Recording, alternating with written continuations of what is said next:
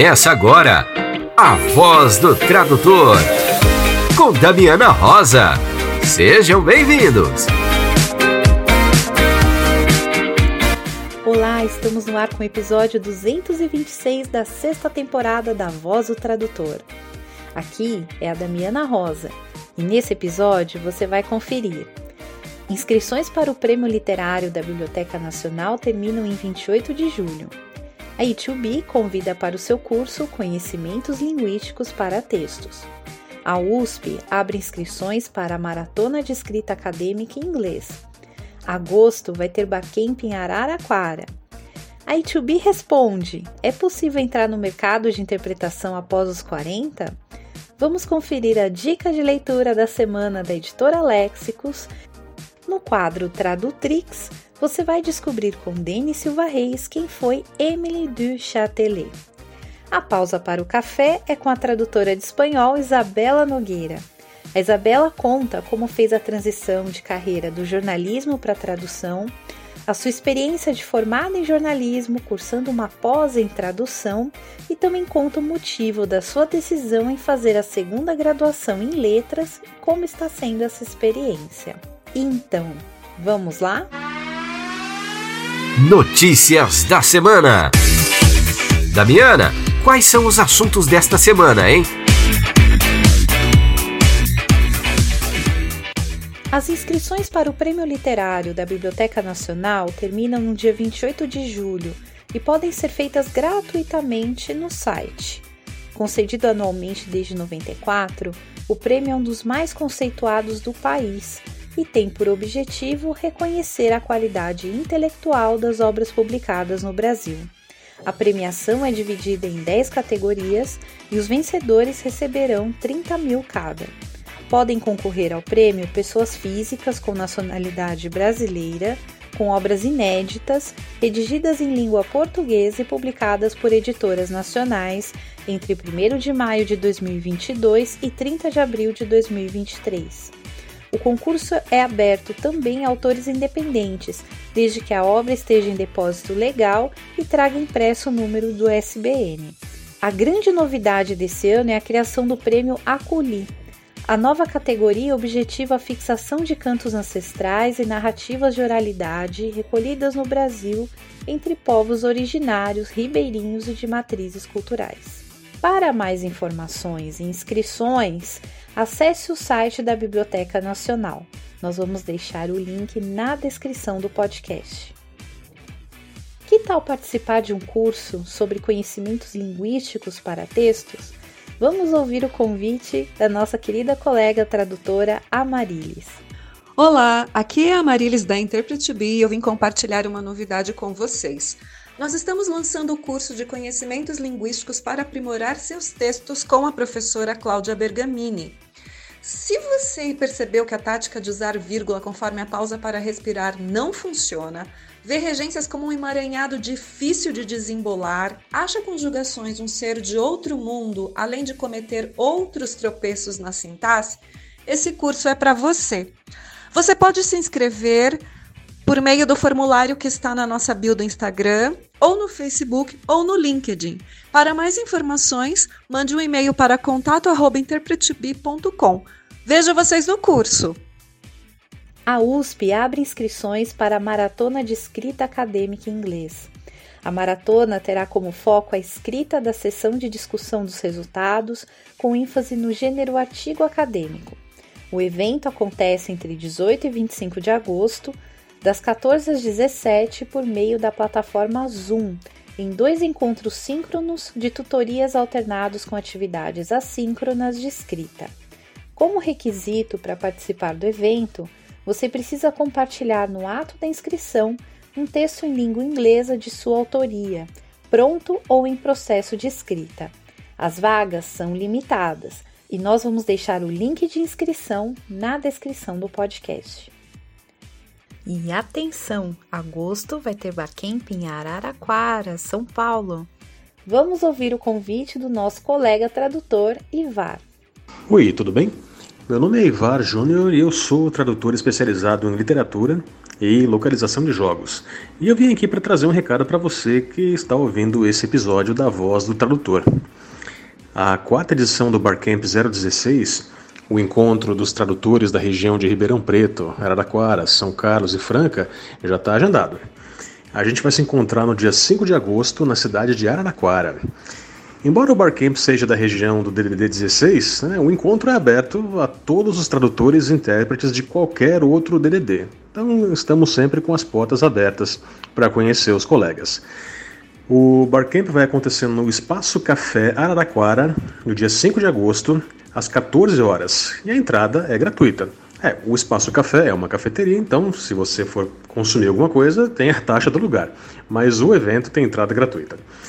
Para mais informações sobre o Barcamp 016, é só você seguir o nosso perfil no Instagram, barcamp016.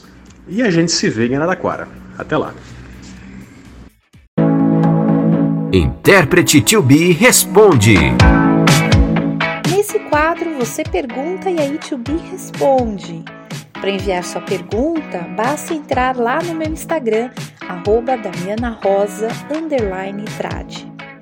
Toda semana eu deixo lá uma caixinha de perguntas para vocês enviarem as perguntas de vocês. Hoje, a Itubi responde a pergunta de Juliano Pianelli. É possível entrar no mercado de interpretação após os 40? Não só é possível entrar no mercado depois dos 40 anos, como na verdade acontece muito na interpretação. A gente tem muita gente que faz transição de carreira e e teve outra profissão e, e, decide se tornar intérprete. E também tem uma grande vantagem que depois dos 40 você tem um acúmulo muito maior de conhecimento, né? A sua sua base de conhecimento, né? sua, sua noção de mundo é muito mais ampla e isso facilita muito no trabalho do intérprete. Leitura da semana com a editora Léxicos.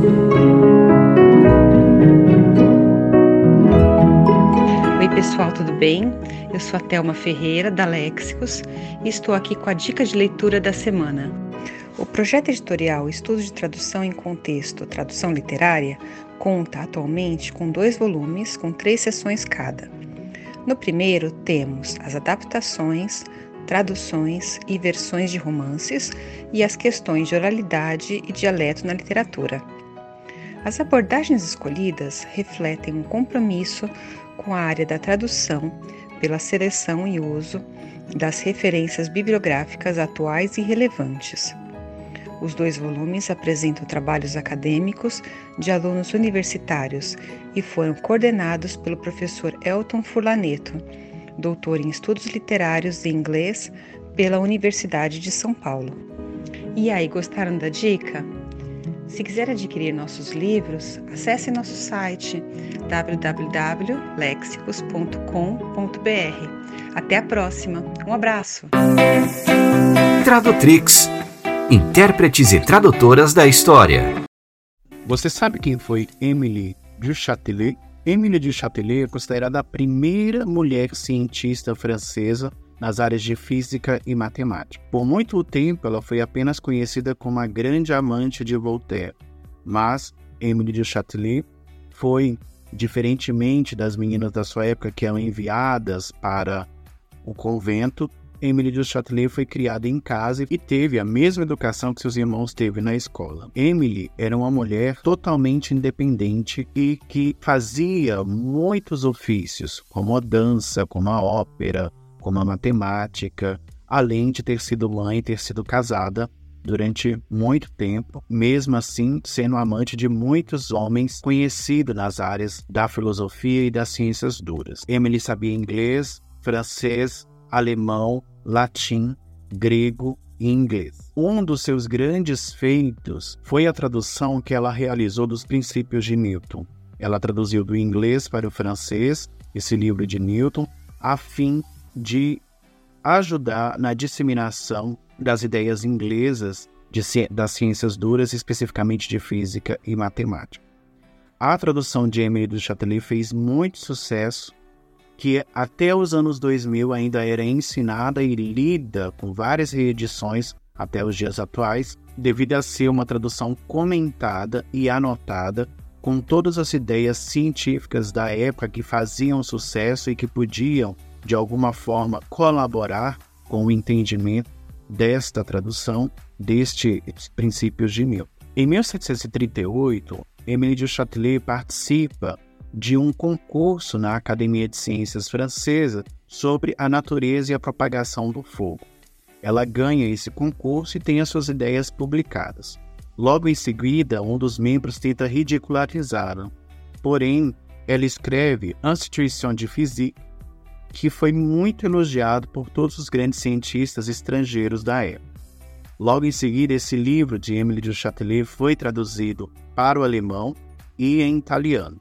Na Itália, o livro é tão aplaudido e é considerado como uma das dez cientistas mais importantes do século XVIII que Emily du Châtelet entra para a Academia de Ciências de Bolonha. Na história das ciências, Emily du Châtelet é considerada uma grande protagonista que alcançou grande mérito né, em tempos de misoginia e até hoje as suas ideias são muito difundidas e ela é considerada um grande exemplo para as mulheres cientistas. A história de Emily du Châtelet foi contada no cinema, na história em quadrinhos e também num documentário sobre a sua vida. Fica aí mais uma tradutrix para o nosso conhecimento. Que tal uma pausa para o café? Na voz do tradutor, entrevista. Vamos começar mais uma pausa para o café.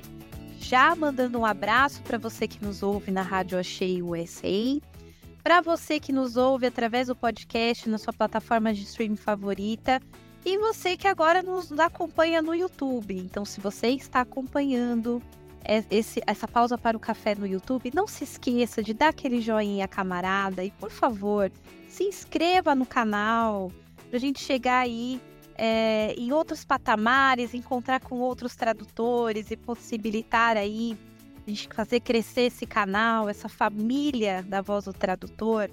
Então, conto aí com seu apoio. Hoje, para pausa para o café, a gente vai conversar com uma colega muito presente nos grupos aí de WhatsApp, né? É, que eu falei para ela, puxa, eu queria tanto que você viesse aqui contar um pouco da sua experiência, né? Contar a sua história. Ela tá até com a camiseta aqui, em homenagem às letras, literatura, linguística. Isabela Nogueira, seja bem-vinda. A voz, obrigada. Tomar café comigo e ó, o Erge já deixando um abraço para todos os alunos da UERJ e de todo, todos os universitários desse Brasil varonil que estão ali sentadinhos nas suas carteiras, com dedicação, estudando para se tornar profissionais cada vez melhores, como a Isabela, que a gente vê sua dedicação. Isabela, seja bem-vinda. Obrigada, Damiana. Obrigada a todos. Estava muito legal vir aqui. Eu sempre acompanhei o programa e como se fosse um sonho, sabe? Assim, ah, estou aqui com Daniela. Meu Deus céu. Tô fazendo sonhos maiores, né? Ah, sim, sim. e vermelha agora. Mas enfim, Isabela, eu queria que você contasse um pouco da tua história com a área das letras. Como que a Isabela um dia acordou e falou: ah, vou, vou fazer faculdade de letras como que essa paixão por esse universo surgiu na sua vida? Então, eu me formei em jornalismo em 2004 e eh, trabalhei em jornal de bairro, mas assim, não estava me encontrando na área, não estava encontrando espaço, não estava me encaixando. Aí eu cheguei a fazer um período de concursos públicos, não sabia, estava perdida. Até que eu comecei a estudar espanhol. E a partir do espanhol eu fui para pós-graduação de tradução de espanhol, que antigamente era na Gama, agora eu acho que está na Estácio. E aí, quando eu comecei a fazer essa pós, eu me encontrei, fiz muitos contatos lá, tenho amigos até hoje dessa pós, foi em 2008, 2009. Eu sou Olha, eu, não lembro bem de anos. pós em São Paulo em 2003, 2004, né? E era um timão, né? Merichel, Almassá.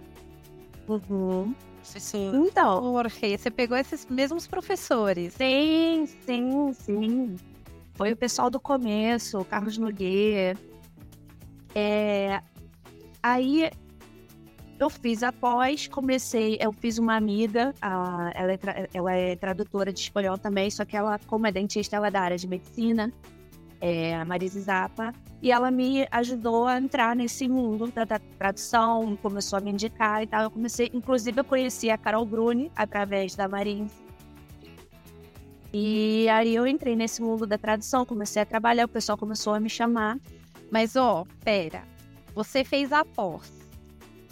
Que eu vou aproveitar porque você vem de uma outra graduação, que foi jornalismo, que tem um pouco, né? Eu sei que tem aula de gramática, tem aula textual, mas não é o primeiro foco, né?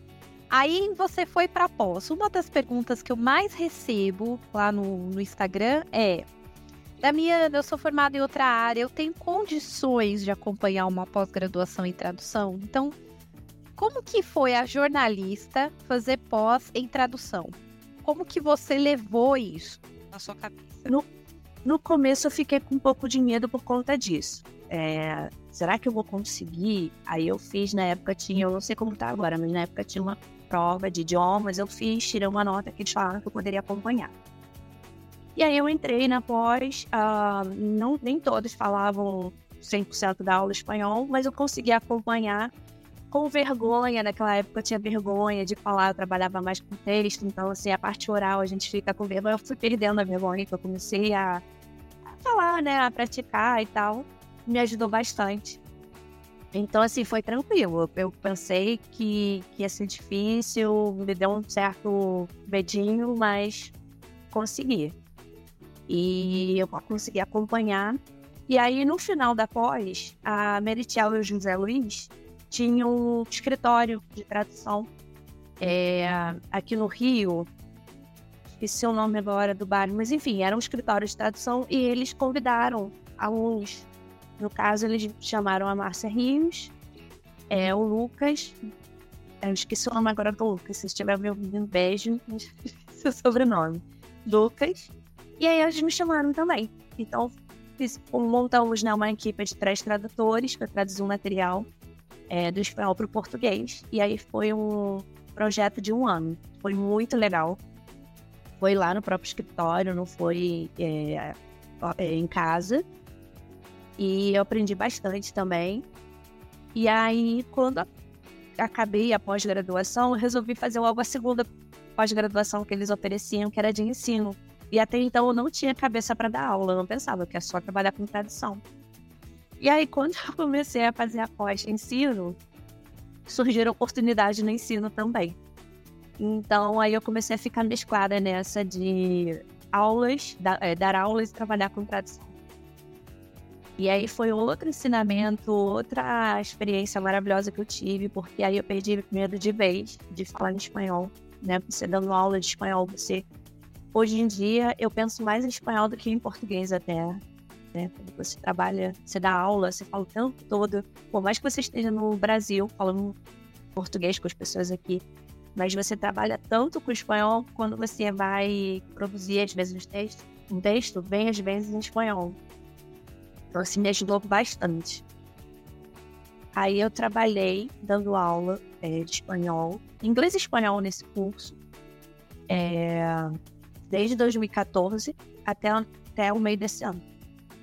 O interessante, da- o interessante das aulas é que os alunos fazem cada pergunta absurdamente louca que você tem que parar para estudar e descobrir aquilo.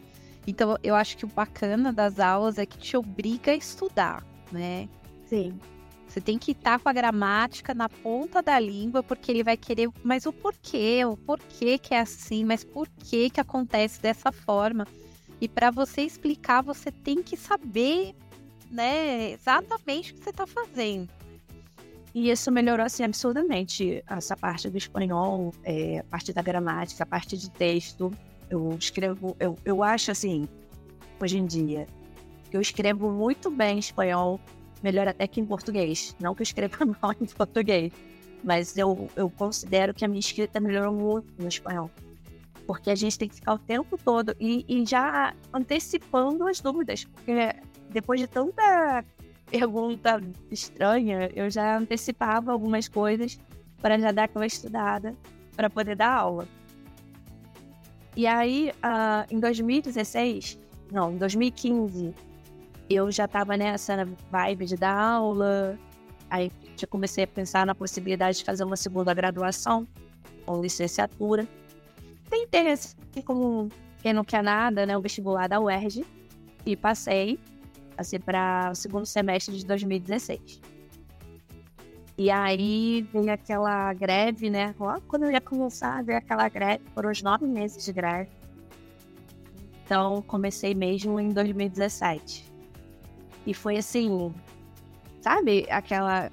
As portas se abrem, né? Assim, já muda totalmente a cabeça, muita coisa que você pensava de um jeito, você já você se depara com várias realidades, com várias experiências, com várias histórias, várias vivências. E foi muito boa essa experiência, assim, muito gratificante.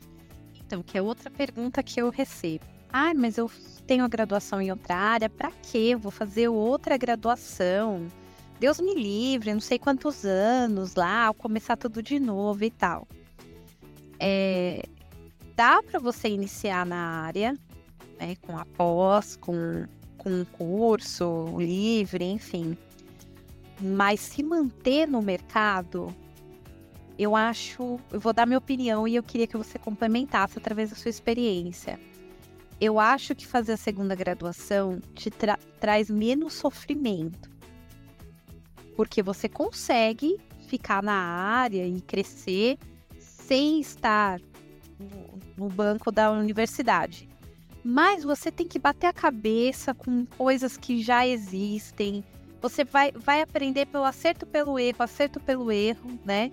E vai ter que correr atrás sozinho, da, atrás da, das ferramentas, das respostas, né? Quando você está na universidade, você já tem pessoas ali que têm essas ferramentas, que.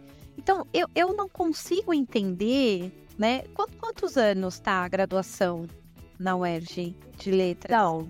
Depende. Eu quatro anos. Quatro anos. Quatro anos de bem.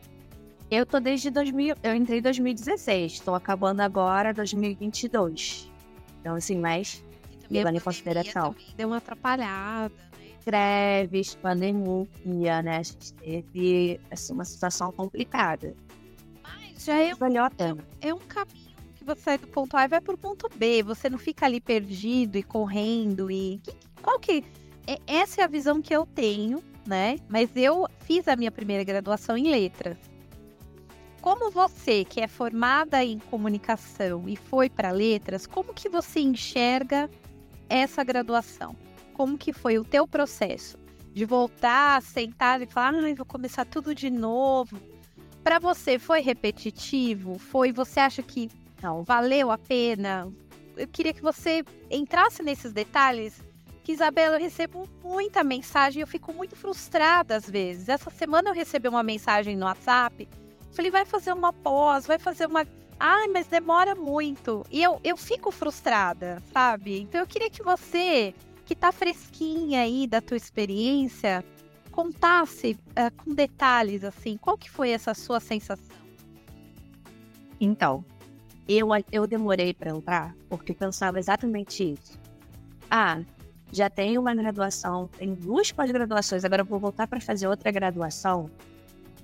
Naquela época eu estava com 32 anos quando eu comecei a pensar assim, ai, 32 anos, outra graduação, seria melhor um mestrado. Pensei nisso, de fazer um mestrado em da graduação. Mas, vendo, né, todo o contexto, tudo o que aconteceu, eu acho que vale super super a pena. Hoje eu tô com 40 anos, é, terminando essa segunda graduação. E valeu muito a pena, eu aprendi muita coisa, é, não foi repetitivo. Quando eu fiz jornalismo, a gente tinha muito texto para jornal. Eu lembro até que eu comentei com uma professora de texto da UERJ, né, de, de ler. Lá na, no jornalismo, a gente tinha que cortar, tinha que reduzir, tinha que ser o mais simples possível. E ela, ela me cobrava isso, Isabel, você tem que desenvolver mais. Eu disse, ah, mas eu tô acostumada a sintetizar, né? A cortar. Então eu tive que voltar a, a, a expandir o texto, né? a trabalhar o texto. Então era outra perspectiva, outra forma de trabalhar o texto. Eu antes eu pensava, poxa, mas eu já tive sete períodos de português lá na faculdade de jornalismo, vou ter que fazer oito períodos de português de novo, vou ter que ver tudo de novo. Não. Tá bem, não é essa matéria, né? É. Eu pensei, eu pedia, pô, não posso. Eu nem pude cortar nenhuma matéria, porque eu disse, né, eu me formei em 2004, são 10 anos. Como eu entrei em 2016, já tinha mais de 10 anos da minha primeira graduação, então não pude cortar nada. Até vi, e da pós-graduação não pude cortar, também não pude cortar nada. Então fiz todas, todas as matérias que eu tinha que fazer, eu fiz.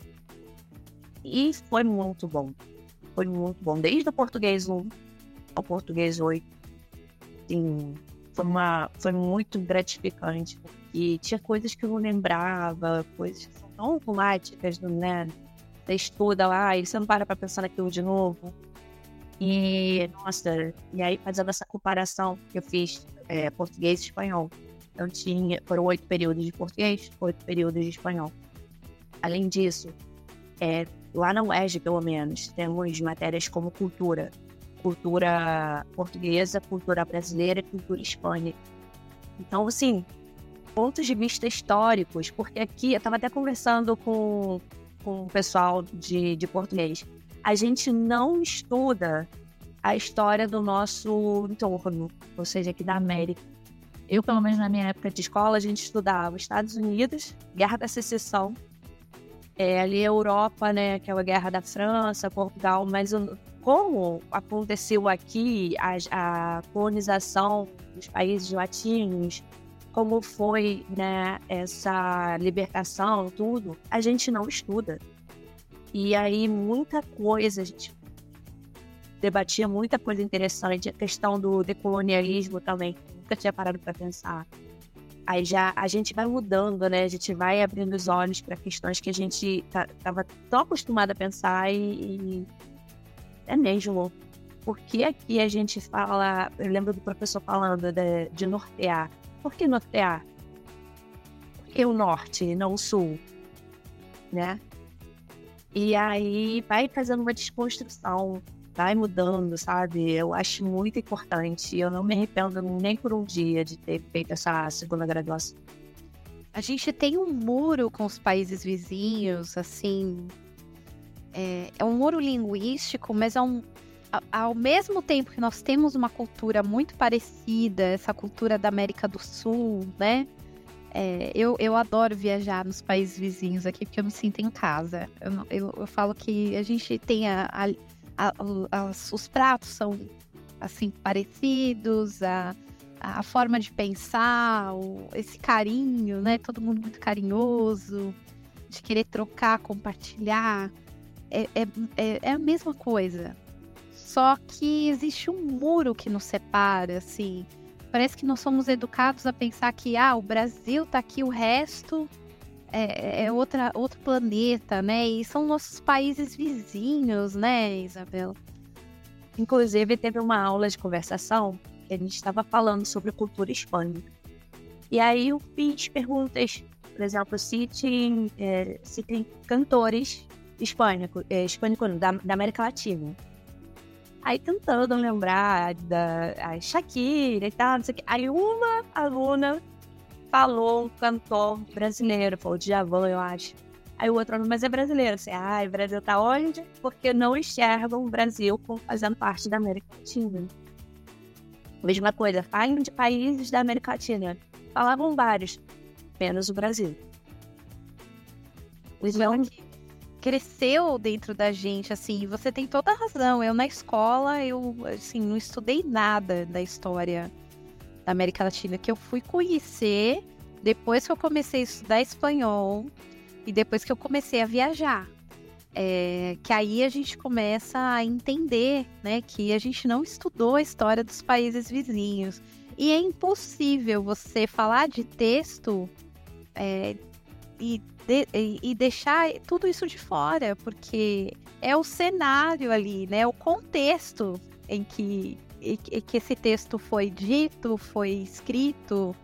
Então, como que você vai entender, né, um discurso sem saber o que está por trás dele? Né? É, aliás, gente, ó, o tradutor ama essa palavra contexto, né? Você que é iniciante, vai fazer pergunta nos grupos.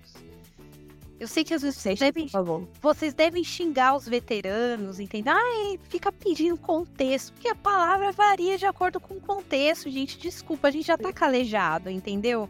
Tenha paciência com a gente que tá mais velho na área, porque a gente já sabe que as palavras mudam de sentido conforme o contexto e a gente não consegue ajudar vocês né? É, e é isso também é muito estudado dentro da linguística, né? Como que foi para você? Porque eu sei que no jornalismo vocês têm uma base, né, de Manguenot e tal, né, linguística dentro da comunicação. Mas como é que foi sentar lá estudar desde o Soci até os dias de hoje? Linguística, linguística aplicada, que o pessoal, ai, é chato, né? Mas hoje na tradução são ferramentas essenciais, né? Como é que foi para você esse impacto no início? Foi, ai, por que que eu vou usar isso? Você passou por essa fase? Como é que foi? Não, então, em jornalismo eu tive só dois períodos de linguística. Inclusive, um dos, o professor que me deu aula de jornalismo em linguística lá na, na faixa, é uma faculdade particular aqui no, no Rio, foi meu professor agora da UERJ de português. É. Vocês se reencontraram? Sim, o André Valente foi meu professor na faixa de linguística e agora foi de, de português. A gente se encontrou, falei com ele, ah, pessoal, pessoal, aluno, ai, que maravilha, como é bom reencontrar ex-alunos e tal, a gente conversou pra caramba. Mas assim, a linguística na letras é diferente né, da linguística que eu vi em jornalismo. Primeiro que é voltada, a UERJ tem uma uma história de educação, né, de ensino. Então é voltado, muitas coisas da Nina West são voltadas para o ensino. Mas aí a gente estuda ali, é, é, foram quatro períodos de linguística. A gente teve linguística aplicada ao ensino de língua estrangeira e linguística aplicada, ou seja, foram seis linguísticas. E aí a gente vê vários é, linguistas como você disse, a gente estudou Manganot, assim, enfim, foram vários e várias teorias e, e aí esse tipo, todo, todo, é todo um conjunto, sabe, que vai ajudando a gente montar ideias, montar, ah, eu estava trabalhando de uma forma, mas aqui, ó, tô agora pensando, entendeu? É, são escadas que a gente vai subindo sem perceber. Você vê, você o seu começo com, com o seu momento atual, você vê o quanto você mudou e quanto você evoluiu. É, teve uma matéria que eu achei muito interessante, foi espanhol 7. Foi o professor Rodrigo Campos. É, falava, inclusive a gente teve linguística em espanhol também. Fonética, perdão, linguística não, a gente teve fonética em espanhol também, teve fonética em português e em espanhol. E aí chegou no Espanhol 7, essa aula com o professor Rodrigo Campos era para falar sobre variedades, dialetos. E foi bem na época da pandemia. E isso foi, assim, acabou ajudando muito a matéria, porque o professor teve a oportunidade de trazer gente de vários países que falavam espanhol pra gente poder conversar, ter contato. Então, trouxe uma menina da, de Nova Guiné, trouxe da Argentina, trouxe da Colômbia, trouxe do, acho que do México, da Espanha. Então a gente viu vários tipos é, de sotaques diferentes, de formas de falar diferentes. E isso, inclusive, para quem trabalha com tradução, você trabalha né, com tradução, sabe que é porque as pessoas chegam e falam assim: eu recebo muito trabalho de português para o espanhol. Preciso que você traduza isso para o espanhol. Qual o espanhol que você vai traduzir? Como se tivesse um espanhol específico, né? Ah, o espanhol neutro, o espanhol básico. Qual é o espanhol neutro? Qual é o espanhol básico? Espanhol internacional. Espanhol internacional, lá no curso que eu trabalhei, era eles pediam como espanhol internacional, e o pessoal sempre vem com isso. Mas e espanhol da Espanha? Espanhol... Gente, primeiro que eu não sou nativa. Eu sou uma brasileira e falo espanhol. E não tem um espanhol neutro. Existe um português neutro? Dentro do Brasil, a gente tem é a forma de falar do carioca, do paulista, do mineiro, do baiano, enfim. Não existe um português neutro, não existe um espanhol neutro. E aí, essa aula foi polêmica, gente. Isso aí a gente pode ficar discutindo até amanhã, porque eu sei que tem colegas ouvintes que vão falar: não, existe sim, porque não existe o português globo, que é padrão, que ele é entendido em todas as partes. Mas eu também vou defender a Bela, porque se a gente fala de linguagem coloquial, né, não tem jeito. A gente tem que se aproximar do público que vai receber aquela mensagem, né? Então é uma discussão que a gente pode passar aqui a, é, a noite inteira falando e vai dar pano para manga, mas a gente tem que pensar. Eu, eu tento resumir da seguinte forma: a gente tem que usar é, a roupa que vai atender naquele momento o cliente. Né? E se ele vai estar tá usando uma linguagem coloquial e ele quer que chegue naquele público daquele lugar, a gente sabe que a gente pode usar alguns truques, algumas palavras que vão trazer esse regionalismo, né? Ao mesmo tempo que se é uma linguagem mais formal, a gente já, já é mais padronizado, né? Sim. Não tem tanta diferença como no, no, regionalismo. Eu brinco que o espanhol da rua é o mais difícil de traduzir. Né? Porque o espanhol acadêmico é muito, muito mais fácil, né? A gente tem uma, um padrão mais fácil da gente chegar, né? Você me fez lembrar agora, Carol, a Carol Bruni, uma vez, ela tinha uma agência, né, Terra Brasil, e aí ela me passou um trabalho de tradução de uma legenda de um documentário punk de Minas, era um grupo mineiro fazendo um documentário punk. E eles queriam traduzir a legenda para o espanhol. E muito palavrão e tal. E aí, Carol? Não, eles falaram para botar os palavrões mesmo. Assim, caramba, mas tem, né? Palavrão daqui e dali. Aí eu fui pesquisando e tal e consegui atender, porque era muito coloquial. Quando é mais padrão, como você disse, como é mais formal, dá para dar uma padronizada. Agora, essa parte coloquial é que você fica pensando, você vai, você vai pra, partir para que ponto, para que lado desse coloquial, né? É porque ou vai ficar muito legal ou vai ficar muito caricato. Sim. É igual gringo falando gíria brasileira. Né? Às vezes eles fazem uma colocação diferente e vira uma piada, porque a gente já acha engraçado. E não Sim. é o intuito, né, que a gente quer dar. Então é, é uma linha muito tênue, né? Sim, e aí essa, essa aula que eu estava falando foi muito interessante e, e eu não teria tido oportunidade de ter esse, esse período se eu não tivesse voltado para a graduação. E ele conseguiu ali, é, e é foram períodos curtos né, na pandemia, a gente na UERJ, para poder conseguir tentar ficar né, no, no é, alinhado com o semestre real, às vezes a gente tem três períodos por ano. Pelo ano, acho que a gente chegou a ter quatro períodos no mesmo ano. Então, na pandemia, a gente teve períodos curtos para poder compensar. Até porque teve aquele período, de, aquele tempo de ajuste de aulas online, de como vai fazer, então a gente perdeu tempo ali, então a gente tinha que compensar. E aí eu achei muito legal, porque ele conseguiu montar uma trilha de, de aprendizado, vários links, buscando YouTube. Aí eu, gente, é mesmo, a gente pode buscar youtuber pra, pra até para estudar, dar uma atualizada.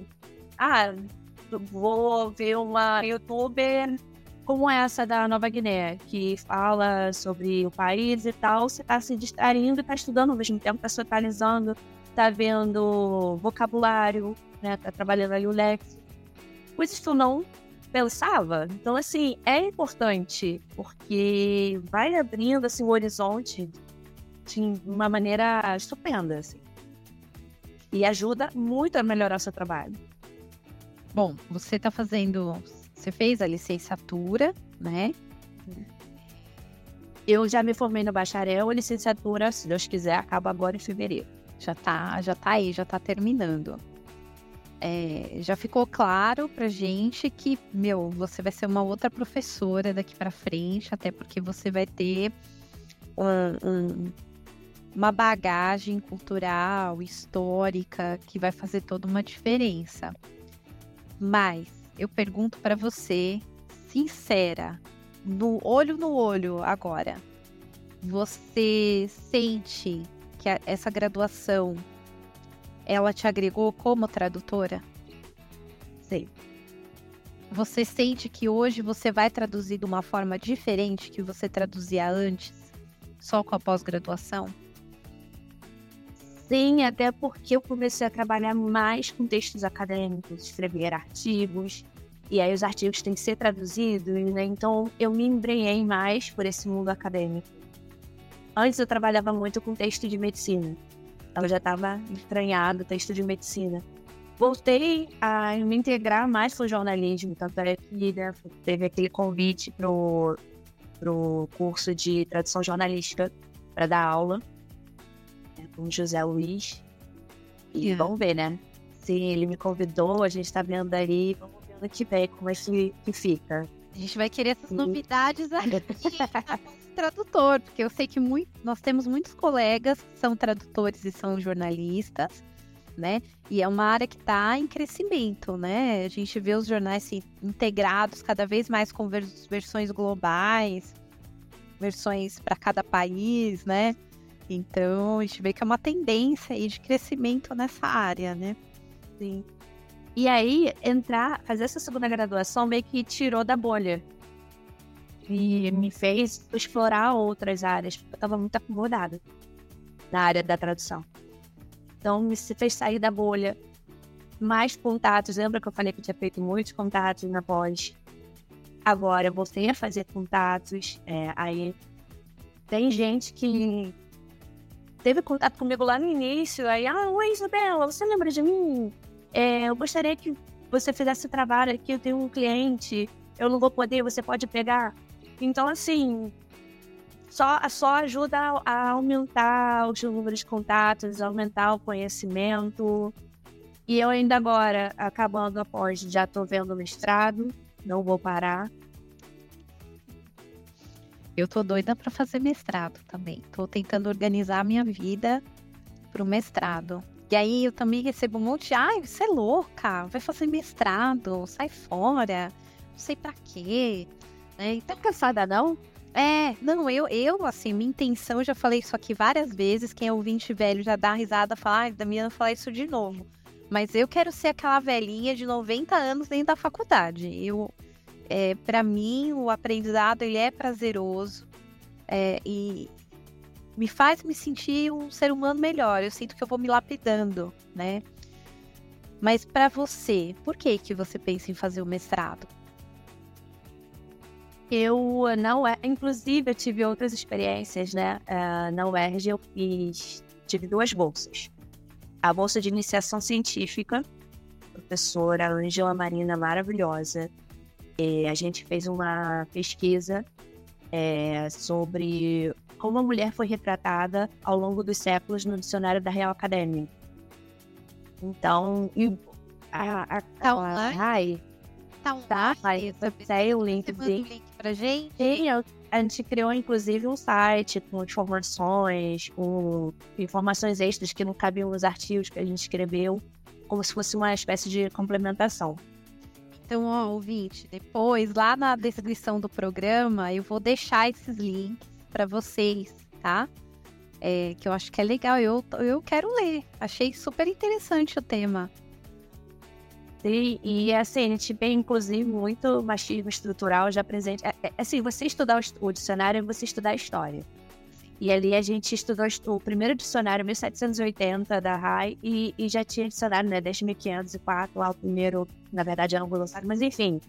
A gente estudou todos esses dicionários, e o bom da RAI, apesar de ter muitas ressalvas, poder fazer muitas ressalvas, o bom da RAI é que eles disponibilizam, eles deixam acessível o material, algo que eu sinto falta em português. Então eu pude fazer todo esse estudo aqui da minha casa querida Academia Brasileira de Letras, dei uma checada no site da Real Academia Espanhola, porque tem muito material digitalizado, tem os dicionários históricos que ajudam muito a gente a fazer tradução histórica, né? O sinal. Sim, aqueles ali são meus velhos conhecidos, eles inclusive com fichas catalográficas explicando por que que veio. Então, assim, eu, aquela parte toda eu estudei ali para essa pesquisa, a gente escreveu artigos, fez esse site, esse blog. É, e também tive a bolsa, estou acabando agora, a bolsa do ICOM, que é um curso ele oferece cursos de idiomas para a comunidade, ou seja, para cada a comunidade da UERJ e para o entorno. E aí eu dei aula de espanhol nesse curso. Mas tem outros idiomas também, é, italiano, francês, japonês. E aí foram experiências boas. Primeiro que esse mundo eu, eu, eu via como algo distante, esse mundo de pesquisa.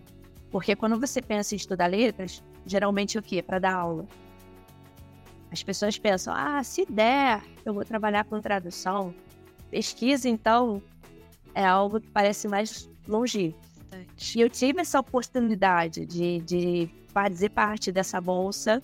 Inclusive, a bolsa já acabou, essa, a professora Angela se aposentou, mas a gente continua em contato e sempre que é bem difícil por causa de tempo, mas a gente quer continua em off, né, a pesquisa, querendo escrever mais artigos. E eu pretendo levar essa pesquisa para o meu mestrado. Quero continuar. Mas aí uh, vai ser em português, né? Porque ainda não tem mestrado em espanhol na UERJ. Então, eu devo levar essa pesquisa para o português, fazendo um link com os professores de espanhol. Aí vai ser português e espanhol. E, e continuar, porque eu me apaixonei por esse mundo de estudar o dicionário, né? Que é outra coisa. Quando você pensa em dicionário, você pensa, ah, só para ver o significado ou como escreve direito, né? A, a ortografia da palavra. E tem muito mais, né? Pode te ajudar numa tradução, pode te ajudar a entender história. Você ali nas entrelinhas, você vê muita coisa e, e acompanhando, como nesse caso a gente faz esse estudo de história, acompanhar a mudança é muito interessante. Eu quero trazer isso pro, pro português também. E eu quero continuar tendo contato, eu quero continuar estudando, eu quero continuar aprendendo, porque eu acho que assim, meu pai, ele teve câncer e ele morreu em 2011. Mas até ele não aguentar mais, ele ficava estudando. Ele se aposentou por causa da doença, ele é pediatra do Andaraí.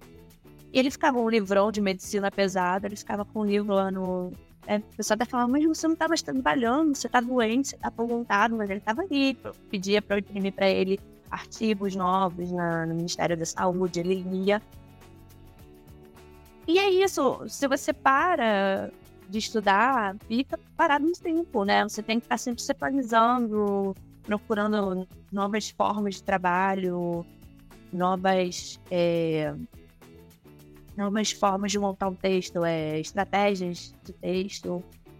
E eu não pretendo parar.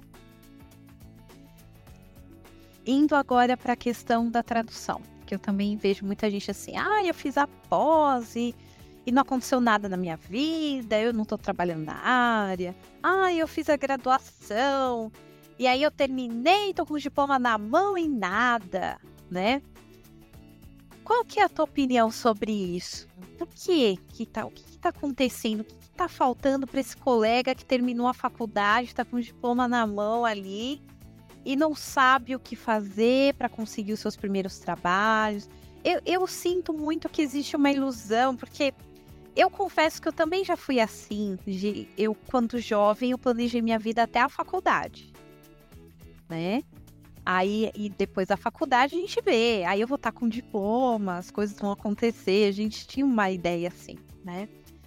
Mas não basta só sair com diploma, sentar na sala e ficar esperando, né, Isabela? A gente tem que aprender a fazer networking, aprender a criar. E eu acho, eu não sei, eu queria que você falasse sobre isso. Eu, às vezes, acho que o maior erro é esperar se formar para começar a criar a sua rede. Eu, eu queria que você falasse um pouco sobre isso. O que, que você fez? Porque você falou que na pós você já saiu com contatos, já saiu com indicações de trabalho até dos seus professores, né? É... E agora que você está saindo da graduação, quais que estão sendo os seus passos? Eu era muito tímida. Tinha muita vergonha quando fazia a faculdade na Link. tinha vergonha. Como pode uma jornalista desvergonhar? Fez, fez comunicação. Sim, falar em público, ó, meu Deus. E aí, quando eu fiz da pós, eu fui perdendo a vergonha. E fui, fui fazendo amizade, fui fazendo contato, trocando informações. Na pós, por exemplo, eu fui meio que como a representante do grupo. Eu tive a iniciativa de montar o grupo com todos os alunos e postava informações. Aí as pessoas me procuravam para perguntar as coisas. Então virou meio que um ponto de referência do grupo. E aí é fácil lembrar seu nome depois. É, fiz contato com os professores também. É, inclusive quando eu trabalhei no escritório da Maria, da Maria José, da Merichel e José Luiz. É, trabalhei também com o Carlos Nogueira, o revisor, produzia ele. Fantástico. Professor fantástico. Então a gente teve muito contato. É, e aí, por conta disso, tem gente que até hoje. Ah, você lembra que a gente fez pós de tradução juntas? Eu queria saber se você é, tem tempo, tem disponibilidade para pegar um trabalho e tal, não sei o quê. Então as pessoas acabam se lembrando. Se você se mexe, se, se, se mostra. Eu sei que é complicado porque eu tenho vergonha também. Mas aí você se acaba se destacando e as pessoas se lembram de você depois. E não é só se destacar por se destacar, é trabalhar, né? Fazer as coisas direitinho. Porque eu já vi muita gente também se destacando, mas. Só que é uma negativa. Boa. Exatamente. Ou aquela coisa, fez um cursinho de marketing de dois dias e aí você acha um influencer e tal. E... Exatamente. Exatamente. Então, para você, você tem que mostrar o conteúdo, né, também. E aí, agora, na, nessa graduação, que foi legal, eu fiz amizade também, né? Eu já citei até nomes aqui, o Rodrigo, teve a, tem a professora Karen também, a Ângela é, vários professores que eu fiz assim amizade e me chamaram para conversar com os alunos ou participar de uma palestra. Então comecei a fazer palestras, várias palestras na UERJ, é, contando a experiência da tradução, do ensino. E aí, com isso, a gente vai fazendo cada vez mais contatos, porque aí no final da palestra vem gente falar contigo, perguntar alguma coisa, ou então anota o seu e-mail e te manda mensagem depois. Não adianta você ficar parado que ninguém vai bater na sua porta. Os próprios alunos acabam indicando, né? Quando sabe que você Teve trabalha com tradução. Teve aluno que me pediu, ah, você pode fazer tradução, até no próprio Licon, tem gente de outras áreas, né? Ah, você pode fazer tradução do meu resumo, da, do artigo, da tese, enfim, que eu estou escrevendo para o espanhol, que a gente tem o resumo em inglês ou em espanhol, né? Alguns podem ser feitos em espanhol. Então, acabam vindo para mim, me pedindo, ah, você tem disponibilidade? É, não, não dá para você ficar parado esperando porque nenhum trabalho vai chegar. Então, LinkedIn, você, você entrar no LinkedIn, é, adicionando as pessoas, né? Comentando essas coisas. É, Instagram também, postando e tal eu, eu, eu, eu tava até conversando contigo, eu tenho que perder a vergonha e começar a gravar vídeos, porque eu boto muito foto, eu boto muita imagem. É, é, que a gente vem dessa era da foto, né? Nossa é. geração millennial vem da foto. É, eu tenho uma dificuldade terrível de gravar vídeo. Olha, eu enrolei esse YouTube aqui por muitos anos. Para mim é muito difícil, é muito difícil mas talvez a gente tenha. É, eu estou sentindo que agora a gente tem clientes mais jovens do que nós. É, e nós temos que conversar melhor com esses clientes. Até porque eu penso assim, Isabela, eu quero trabalhar ainda muitos anos. Então eu tenho que alimentar também esse meu networking com uh, esses novos clientes que estão surgindo, que aliás eu adoro trabalhar com a geração Z, gente. Eles são maravilhosos. É, eles têm uma visão muito mais organizada de projeto, de prazo. Amo vocês, geração Z. Vocês estão deixando melhor. É, então, como que eu vou conquistar clientes millennials e Z se eu não estou usando as ferramentas que eles usam, se eu não uso, né? Então, você que é de comunicação, né, sabe falar melhor do que eu, mas eles estão na geração do... Eles estão na geração vídeo, né? a gente tem que estar tá sempre antenada, tá sempre surgindo, né, alguma coisa nova. É, agora tem o TikTok, né? A Carol até falou comigo isso, você tem que gravar TikTok, Sinite, eu não consegui gravar o YouTube, agora eu vou ter que gravar o TikTok, que é mais curto. Eu tô tentando. Você vai ver que eu tenho uns ensaios lá de TikTok, eu, eu, eu quero insistir nesse ano de 2023, quero estar mais presente lá, mas eu penso as coisas de uma forma muito longa e eu, eu não consigo pensar em imagem eu penso em texto. Só que eu sei que se eu escrever o textão, ninguém vai ler. Então eu, eu, estou nesse impasse, né? Bom, mas você tem a faca e o queijo na mão porque você é da comunicação, né? Então você já deve ter sacadas aí de como funcionam esses vídeos de uma forma bem pela vergonha. bem mais interessante, né, do que no começo, eu eh, lá, né, quando eu comecei a pós, eu mandava também muito e-mail para agências pedindo teste de tradução. Então, eu fiz muito teste de tradução, na época eu consegui também muitos clientes. Hoje em dia, eu já nem sei mais se, se isso rola. Eu vejo. É, porque é, agora. A agência de tradução aceita currículo de iniciante, hein? Para eles, se faz um bom teste, eles não querem saber. Né? Eles querem um bom teste. Eles querem ver que a pessoa se preocupa com uma boa tradução. E aí, aquilo que eu tinha dito, né? A, o trabalho não vai bater na sua porta. Vai quando você já tiver feito seu network e já tiver conhecido, sendo um pouco conhecido na área, né? Hoje em dia eu recebo, tá, os trabalhos que eu recebo são por indicação. Alguém me indicou, ou. Ah, eu, vi, eu já recebi também pelo blog tem aqui o blog, né, que fala sobre espanhol, 22 tantos latinos. E eu recebo e-mails de gente perguntando se eu posso dar aula, se eu faço tradução. Então, assim, você tem que ter uma vitrine. Não adianta. Como é que a pessoa vai saber que você faz um bom trabalho se, se você não tem o que mostrar? Verdade. Agora, para gente ir caminhando aqui, eu queria que você contasse um trabalho de tradução que te marcou de alguma forma? Tem algum trabalho que para você foi inesquecível a experiência de ter feito? Olha, que me mudou muito, assim, mudou não, mas que me marcou muito, que me foi aquele que eu falei do, do escritório da Meritiel e do José Luiz, porque me pareceu assim, estou entrando oficialmente no mundo da tradução. E foi um ano assim de muita troca de experiência. Foi a única vez que eu trabalhei é, in-house. É, e ali direto, né? Os tradutores ali no mesmo espaço. É, a gente usou o Word, o WordRef, não, WordRef. WordPress. WordPress, graças. É, a gente usava o, o WordPress e aí tinha, os computadores eram interconectados foi assim uma experiência muito legal. É...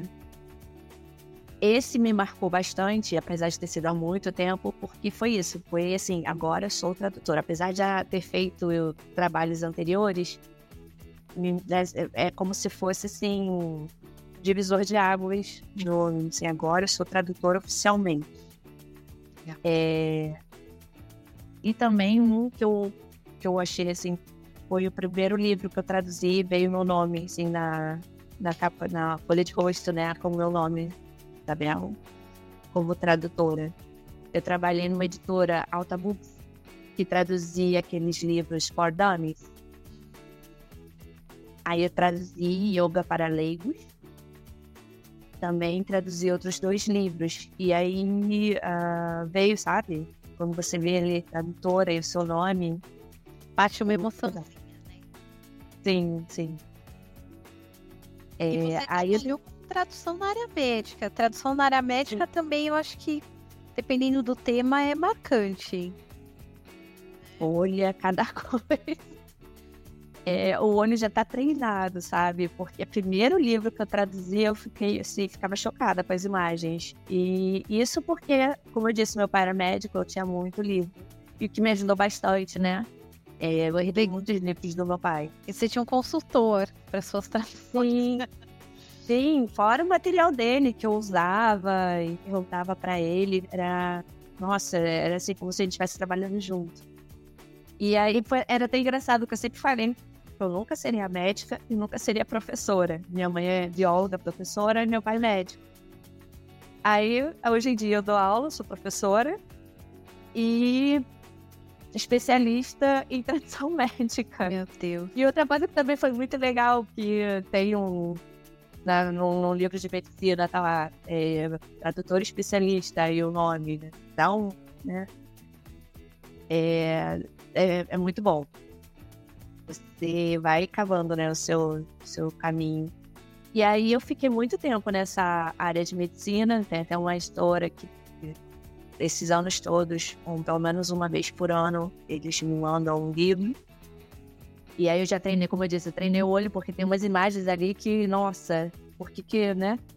Aí o olho já tá. E pior que tem texto na imagem que você tem que traduzir. Mas Somos eles já humanas, né, pra lidar com essas coisas às vezes. Olha, eu... e pior que você fica hipocondríaco. Quando meu pai tava com câncer, eu traduzi material do, de câncer do, do do Inca. Aí, quando eu tava grávida, veio um livro dessa editora de doenças neonatais. E tinha, meu Deus, eu fui até aquilo. É, aí teve um que eu traduzi que era de doenças de pele. Aí pareceu uma pintinha, você já estava imaginando alguma coisa né, de alguma daquelas doenças. É, traduzi também de cirurgias abdominais, aí tinha aquelas fotos e tal, mas agora o meu olho já tá treinado, vai só no texto. A imagem entra na minha cabeça. E aí agora tô, tô expandindo, né? Tô voltando para minha área, para as minhas raízes do jornalismo. É, por conta dessa, dessa vida acadêmica, tô traduzindo também muita coisa, muitos textos acadêmicos. E aí vai. Então, legal. E, e, seguindo os estudos, né? Já com planos para o mestrado. Né?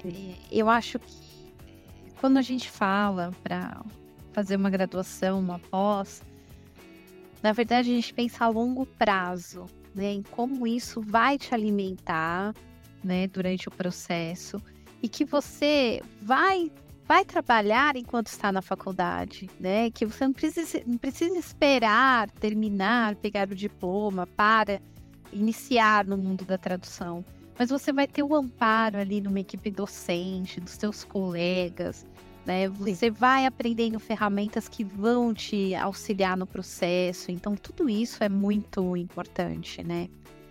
Bom, para a gente ir caminhando para o finalzinho, queria que você falasse um pouco do seu blog, né? Que também eu vou deixar na lista dos links para o pessoal. E não sei se você quer divulgar algum projeto seu, né? Então, deixa aí os caminhos. Eu sei que você está no LinkedIn, deixar suas redes sociais, o pessoal que quer seguir suas andanças. Bom, tem esse blog, o 22 Tons Latinos, que foi criado em 2000 sou péssima com datas, mas acho que foi ali 2012, 2013.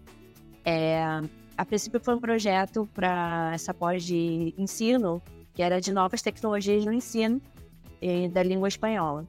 E aí eu criei esse blog para escrever a minha monografia, né, como um objeto de estudo. E ficou até hoje. Então nele eu boto dicas de espanhol, pontos gramaticais, léxico. É, tem várias coisas. É, história da língua, tudo eu vou comentando, inclusive coisas que eu fui vendo ao longo da faculdade, dava aquela luzinha e eu escrevia no blog. E aí tem a página no Instagram. É, o Instagram tem a pessoal, tem a do blog e tem a profissional de tradução. Então tem a página do 22 Tons Latim e a minha pessoal Isabela Nogueira, tradutora. É, eu estou no LinkedIn também, como Isabela Nogueira. E projeto, então. Tem os projetos Dá aí, pra né? dar spoiler? É possível dar um spoiler? São, tem o curso Quixote com o José Luiz, que me convidou para dar aula de tradução jornalística, e a gente está aí combinando, acertando, né? Ponteiros para ver como que a gente vai ficar em 2023, ali, né, turmas e tal. E tem um projeto também na UERJ que eu estou esperando é, para tradução de iniciantes. É, a gente já passou o projeto para o setor responsável e está esperando, né? Eles autorizarem, enfim. Vamos ver. Se tudo der certo, estarei dando aula de tradução para iniciantes na UERJ e tradução jornalística no Quixote. Legal. Então, por favor, quando tiver as inscrições abertas, eu peço que você volte aqui para né, a gente dar nas notícias, né? Pessoal, tenho certeza que muita gente já ficou interessada, né? Nossa, vai ter curso para iniciante na UERJ e tal. Então, acho que todo mundo vai querer acompanhar. Então, por favor, depois você venha ser a nossa repórter e, e trazer essas notícias em primeira mão para o pessoal. E eu queria te agradecer por você ter tirado um pouquinho do seu tempo, ter vindo aqui contar a sua experiência linda, né, com, com o teu curso de letras. É, também deixar um abraço aí para os professores da Estácio, né, que foram nossos professores e que é, têm feito história aí na formação da, dos colegas na tradução, tem colocado muita gente no mercado, como nos colocou, né, Isabela? E assim, professores da UERJ, tá? Eu já estou com contato de vocês, a gente vai adorar também trazê-los aqui para a gente conversar. É, vocês, professores das universidades que, que têm curso em tradução, queremos vocês aqui na Voz do Tradutor. A história de vocês é importante, vocês trabalham na formação dos profissionais que estão chegando no mercado agora. É importante a gente registrar essa história e também quebrar alguns paradigmas, né? Entender que a formação não é perder tempo, pelo contrário, você está criando uma base mais sólida para sua carreira, certo? Isabela, falei certo. Isso. Eu gostaria também de agradecer Daniela pela oportunidade, né? Lugar é, a UERJ ali, o curso, não só na UERJ, mas é muito importante é ter, fazer a graduação, ou então a pós-graduação, mestrado na área. É, eu vejo muita gente que, ah, fazer um bico. Quando eu não estou trabalhando, eu estou precisando de um rendimento extra, eu vou fazer um bico. Eu sei falar inglês, eu sei falar espanhol, vou ganhar um dinheirinho extra. E não é bico, gente, é profissão. É minha profissão. É a nossa profissão e até vai conseguir no início, mas não dura. A gente que já tá mais, né? Você tá na área desde quando? 2009. 2009. Eu tô desde 2003, 2004. Não dura, gente. A gente vê que, sabe, aquela, aquela coisa muito superficial que não vai para frente, você não tem as ferramentas suficientes para se desenvolver ou vai quebrar muito a cabeça para obter essas ferramentas que você obteria facilmente fazendo um curso formal. Então, acho que a gente tem que começar a entender que o curso ele vai trazer ferramentas, ele vai somar. Ele é um meio, é uma escada rolante que vai te levar para um nível, né, de uma forma suave, porque você vai estar tá sendo acompanhado ali pessoas que já percorreram esse caminho. E você está falando ferramenta, e tem gente que pensa na ferramenta de tradução, né? SketchTools. Não exatamente isso. É, você vai aprender ali a construir o texto, a pensar o texto, a interpretar, né? Ferramentas linguísticas, né? Propriamente ditas. Ah, é só você me ensinar a usar um Trados da vida. Não, gente, não é isso. Não, porque quem vai fazer as escolhas das melhores palavras não é o Trados. É Exatamente. Exatamente. Então agradeço aí a oportunidade de ter me convidado, ter dado essa oportunidade de, de falar sobre essa experiência e também, né, de poder é, me projetar aqui também, né? Ah, com certeza. E ó, adicione Isabela no LinkedIn e põe lá uma mensagem. Oi, Isabela, eu te ouvi na voz do tradutor para ela saber, né, que são pessoas reais que estão adicionando ela. Né, eu falo que é sempre de bom tom quando tiver adicionar alguém nas redes sociais, coloca onde vocês conheceram a pessoa. Isso é muito legal, né? É, então, por favor, aproveitem que, né, Isabela, você vai aceitar todos os amigos que colocarem lá. Sim, ouvi, ou te ouvir na voz do tradutor, né? É, que é no dúvida sobre é, como fazer o curso, mais informações, né? Sim, podem perguntar à vontade. No Liquidi tem uma coisa chata que as pessoas saem adicionando a torta direito. E muitas vezes é para fazer propaganda, né? É. Ou enfim, quando são pessoas totalmente estranhas com outras intenções, né? Também. Também os soldados americanos, né? Por favor, coloquem lá, dá um joinha lá. Oi, eu sou te ouvi na voz do tradutor, que ela já sabe, né? E, e Isabela é muito acessível, né? Então, com certeza ela vai responder vocês com o maior carinho. É, e vai ficar muito feliz de, de vocês adicionarem ela também.